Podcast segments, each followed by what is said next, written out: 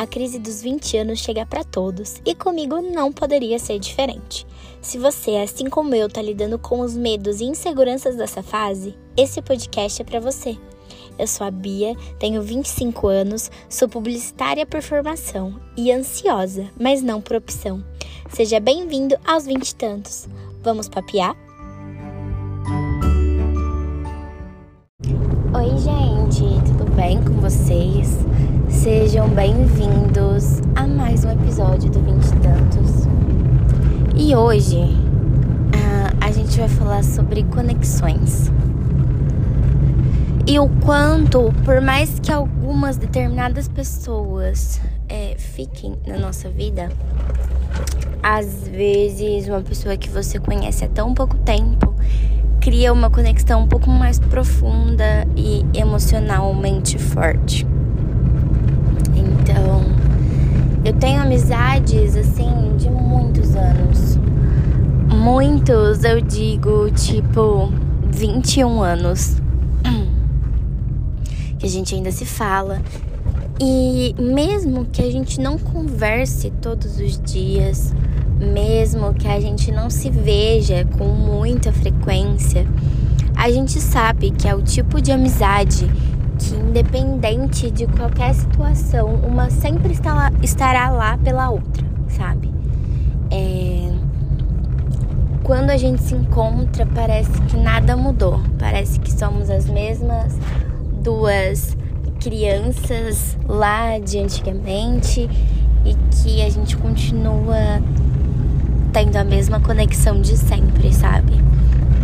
E é muito doido porque é, é tipo um casamento, uma amizade tão longa. Então, sempre vai ter altos e baixos. É, vão ter momentos que a gente vai estar melhor, vai ter momentos que a gente vai estar um pouco pior. É, a gente já já brigou alguma ve algumas vezes nesse meio tempo, já ficou algumas vezes sem se falar, mas a gente sempre volta, sabe? É bem tipo um casamento mesmo. E essa relação ela foi construída ao longo de 21 anos. Então, assim, a gente conhece muitas coisas da outra, do passado. Mas a outra do futuro é, e do presente, talvez a gente não vá saber de tantas informações. Mas existem pessoas que a gente conhece e, tipo, em um mês já virou melhores amigos, sabe? E isso é muito doido, porque existem pessoas e pessoas. E a gente consegue formar conexões muito diferentes com cada um. Então, desde que começou a pandemia, eu perdido muitos amigos. É, todos os meus amigos eram casais. E aí, consequentemente, quando se separam, cada um vai para um lado e você precisa escolher, né? Tomar partido. E como eu era mais amiga das meninas, os meninos se afastaram as meninas começaram outros relacionamentos e aí a gente meio que acabou não conseguindo mais é, ter tanta proximidade como antes. Aí veio a pandemia, ficamos dois anos e pouco presos dentro de casa. E aí ano passado eu reencontrei alguns amigos que eram da época da escola e a gente acabou criando uma conexão ficamos muito próximos. E acaba que sempre estamos nos encontrando com um pouco mais de frequência agora, sabe? E é muito louco porque a gente se conhece há muitos anos, mas precisou existir uma pausa aí pra gente saber que era a hora certa de voltar a se falar, voltar a conversar, voltar a sair juntos. E isso é muito legal porque você relembra o seu eu do passado. Você revive um lugar em que você já esteve. E é muito gostoso você poder compartilhar memórias que que já fazem assim alguns bons anos que aconteceram e agora vocês podem sentar e dar risada sobre isso. E também existem as amizades, as amizades novas, que quando você para para conversar, para para entender, é... tudo tudo que vocês compartilham é igual. Então vocês começam a descobrir gostos parecidos, começam a descobrir é, pessoas em comum. E você vai criando uma conexão tão forte que parece que vocês são amigos de anos e na verdade não. Vocês se conhecem há poucos meses. Mas é muito, muito bom você criar esses laços. Você começa a descobrir novas versões suas que talvez estariam escondidas. Então, com algum amigo, eu descobri uma personalidade que começou a voltar a sair, porque só ficava trancada em casa.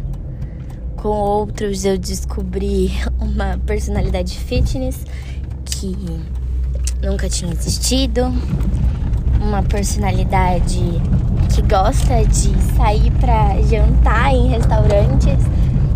E você vai redescobrindo você mesmo a partir de coisas que vão acontecendo é, na sua conexão. E essas conexões, elas não precisam ser somente amorosas ou, né, amigos, assim. Pode ser um pouco de tudo. Pode ser um primo distante que você não via há algum tempo e aí você começa a sair mais com ele, começa a descobrir coisas em comum. Pode ser sim um amigo, uma amiga de longa data que talvez vocês tenham ficado afastados por algum motivo. E pode ser um namorado, uma namorada que você começou a descobrir o que gosta de fazer com a pessoa, sabe? E eu tenho amigos dos mais variados tipos. E o mais importante para você conseguir ser amigo de muitas pessoas e, e de conseguir levar uma vida sem pensamentos tóxicos é você não ter medo de se abrir para o que é novo e para o que é diferente. Quando eu entrei na faculdade, eu descobri pessoas muito diferentes de mim. Que se eu tivesse, talvez há alguns anos atrás, na escola, talvez a gente nunca teria se aproximado, porque minha cabeça era outra. E naquele momento, um pouco mais madura, eu falei, gente, por que, né? A gente cresce e alguns tipos de, entre aspas, né, preconceitos são estipulados. Então, você não pode é, sair com pessoas de determinado tipo, porque senão você se torna igual a elas, né? Ou se você tem um amigo que faz tal coisa, então com certeza você também faz essa coisa, porque as amizades influenciam tudo que você faz. E não é bem assim. Faculdade é um momento que você tem, digamos, liberdade. Liberdade para fazer o que você quiser, né? Relacionado a alguns assuntos. E você não precisa ir na dos outros. Você tem a sua própria liberdade de expressão para decidir o que você quer fazer ou não da sua vida. Sabe? Tinha amigos que eram completamente diferentes de mim e que respeitavam as minhas opiniões. Se eles falavam que eles iam fazer alguma coisa e eu não me sentia confortável fazendo aquela coisa, tudo bem. A gente não vai deixar de ser amigo por isso. E a gente sabe que no começo, na escola, às vezes nem sempre é assim. Você quer fazer tudo pra poder se encaixar num grupinho. E é verdade que eu descobri ao longo desses meus 25 anos de vida é que se você precisa se esforçar para caber em algum lugar, é porque aquele lugar não pertence a você. Isso vale para sapatos, para pessoas e para lugares. Nunca se esprema para caber em um lugar que não é seu. Sabe aquele sapato que a gente compra um número, um número menor porque achou bonito e tá na promoção? Então, se você usar, ele vai te machucar. O mesmo acontece com pessoas e lugares. Então é sempre importante é, estar confortável no lugar que você tá e não fazendo as coisas para moldar a sua personalidade ao redor dos outros. Porque quem for ser seu amigo, seu relacionamento, ou até mesmo sua família, não falo só de sangue, mas de laços emocionais de verdade, eles vão aceitar você como você é. E não vão querer que você mude. Porque é isso que torna você tão especial. Tá bom? Esse foi o nosso bate-papo de hoje. Espero que tenham gostado. Não esqueçam de me avaliar aqui no podcast e eu vejo vocês na próxima semana. Um beijo e tchau!